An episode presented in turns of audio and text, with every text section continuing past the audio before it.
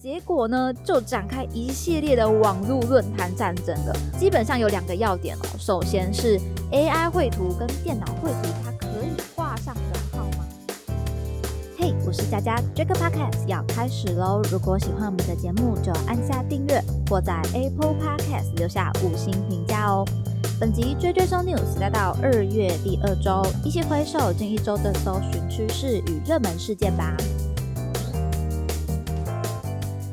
近的高雄呢，冬天感觉已经是进入尾声了。虽然偶尔还是会有一些温差的变化，但我觉得已经就是嗯小微凉的程度而已。不知道北部的朋友现在天气又是如何呢？那我假日的时候有去就是高雄巨蛋逛一下橘子游戏嘉年华，主要是因为呢那天有南希肯恩的表演，然后他们说哦台北还是非常的冷哦。然后来到高雄呢，直接被温差给吓到了。刚好那一天又是一个大太阳的好天气啦。那以我自己对于南北台湾的印象哦，确实温差是嗯会有的。但是最大的不同呢，是在太阳阳光的部分。我真的觉得阳光是南 台湾一个很大的优点，比较没有那么多阴雨潮湿天气会带来的一些烦躁感。不过以疫情以来一直都有的一个困扰，一个小烦躁呢，就是一直甩不开的口罩令了。那么最近也终于有宣布放宽管制喽。口罩解禁呢，在二月九号来到两万笔以上的搜寻量。目前规定说到二月二十开始放宽室内戴口罩的规定，除了特殊场所，像是医疗照护机构、公共运输与特殊运具，还是要遵守戴口罩的规定之外，大家可以开始自己决定说，诶，今天在这个地方我要不要戴口罩呢？我也蛮好奇哦，就是大家有没有期待这个放宽呢？会不会真的就觉得可以把口罩收起来了呢？以我个人来说，如果还是有要去一些人潮拥挤的地方的话，可能还是会习惯性的想要戴一下。一方面也是给自己的一个心安的感觉。但当然，我也有看到一些网友的言论谈到哦，吃饭都没有再怕了，还怕什么人潮聚集的地方吗？说起来好像也是有一点道理。其实回想春节的时候，我有跟嗯一群朋友去骑鲸，那那边有一间赤肉羹，似乎是蛮有名的嘛，因为它小小的一间店，但是却挤得水泄不通诶所以内用的时候呢，基本上都是肩膀接着肩膀的挤在一起吃饭了。那时候我也有嗯在那边内用，虽然说诶拥挤的环境不是很舒服，但是真的去吃完了一餐，好像也没有说真的发生什么健康状况啊。所以总结来说，有时候。它真的是成为一种习惯性了，你自然而然会觉得说，这个时候我好像应该要戴上口罩。但是吃饭或者是你真的有想要做的事情，嗯，不不适合戴口罩的时候，你就会松懈了啦。所以呢，大家可以跟我分享一下，你接下来会在哪些时候愿意拿下口罩呢？或者说，对于这个关键字的议题，这个放宽有什么样的想法，也可以来分享啦。下一个关键字看到的是白沙屯妈祖，在二月十一号有十万笔以上的搜寻哦。白沙屯拱天宫妈祖的绕境活动，真的是在台湾宗教部分的一个年度盛事。今年呢，活动从十二日开始，为期九天八夜的路程。有点好奇，说我们各位朋友有没有参加过这种绕境的活动呢？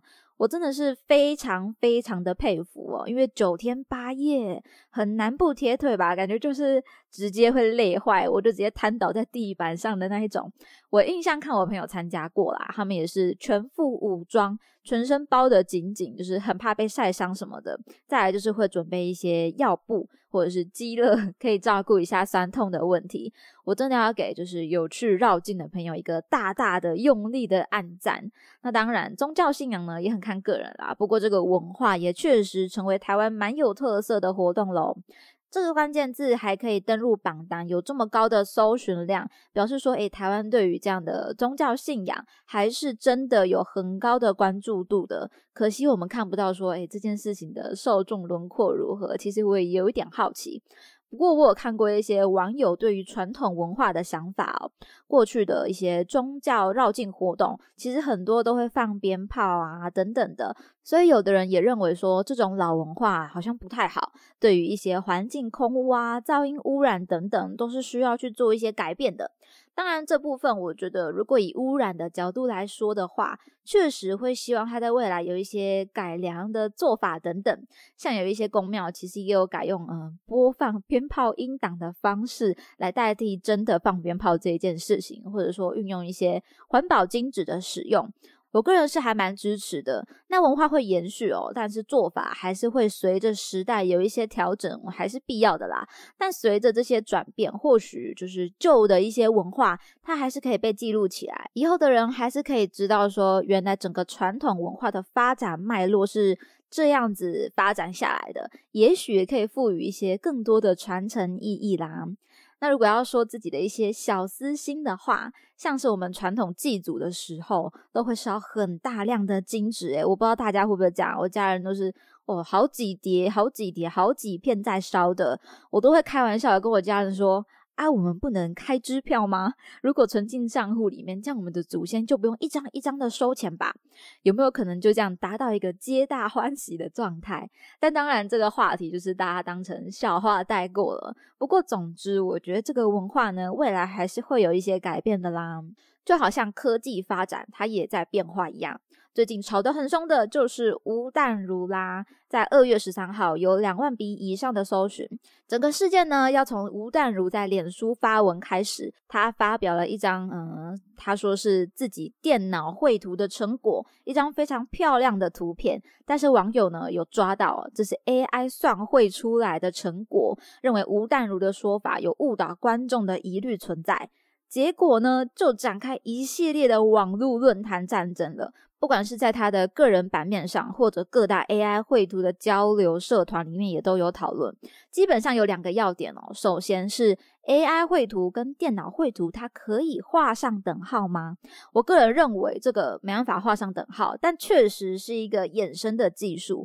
两者的差异可能就在于有人的参与程度啊，模式不一样，所以整体作品产生的过程它就是有差异的嘛，自然很难去画上等号了。另外一点呢，就是吴淡如这边的公关问题处理方式，也是我个人认为说，呃，这个问题它为什么会越来越有火药味的主因了。其实我也去看了他那篇发文的编辑记录。一开始呢，他是打电脑动画，再来改成了电脑绘图，最后现在看到的是电脑绘图生成。其实我觉得从这个变化来看，吴淡如呢，他算是有在修正自己的说法，只是。他可能真的是很坚守自己想法的人。从新闻上来看的话，他也有回击网友表示，他从来没有说这是他自己画的。但网友就是站在他说是电脑绘图的这个角度，认为他的用词不够精准。那我个人的一个小小的看法，就我觉得说吴淡如呢，也有可能真的觉得说，呃，后来想想，好像用词真的不是很精确这件事情，才有再去修改自己的一个编辑记录了。但是他好像不是很愿意去。承认这个问题，所以才越演越烈了。那毕竟大家都在学习新的技术嘛，用词或者做法都会透过一些讨论啊交流，有一些更多不同的变化。所以我会说，其实这个争议它也推动了大家去思考，说 AI 的出现有哪一些冲击跟变化，会刺激大家去讲说，你认为 AI 技术是一个什么样的东西？以我个人来说，还蛮看好 AI 应用的。不过，有的人也会担心这个东西对未来的学习也好啊，工作也好，有一些冲击的影响。毕竟，改变是令人恐惧的啦。但我认为，改变也是让人进步的一个重要因素之一。所以，也欢迎大家来分享一下你对于 AI 趋势或者吴淡如事件有哪一些的看法啦。最后，来分享一点令我期待的好作品《悲情城市》。在二月十号有两千笔以上的搜寻，什么话题呢？就是它的四 K 复刻版本将在二月二十四号再次上映啦！必须说，我看到这个消息的时候，真的是非常的兴奋，好想赶快看到这一部电影。一部分是因为我有在网络滑到片段过，我觉得这个电影它的氛围是非常的有质感跟韵味的。再来就是它有很好的评价跟获奖记录，很多的宣传的新闻啊什么的大标都是写说。台湾人一生必看的电影，那我觉得老电影它的吸引力就是在于说，感觉现代比较看不到这样的一个诠释跟氛围，或者讲得厉害一点，就是镜头语言了。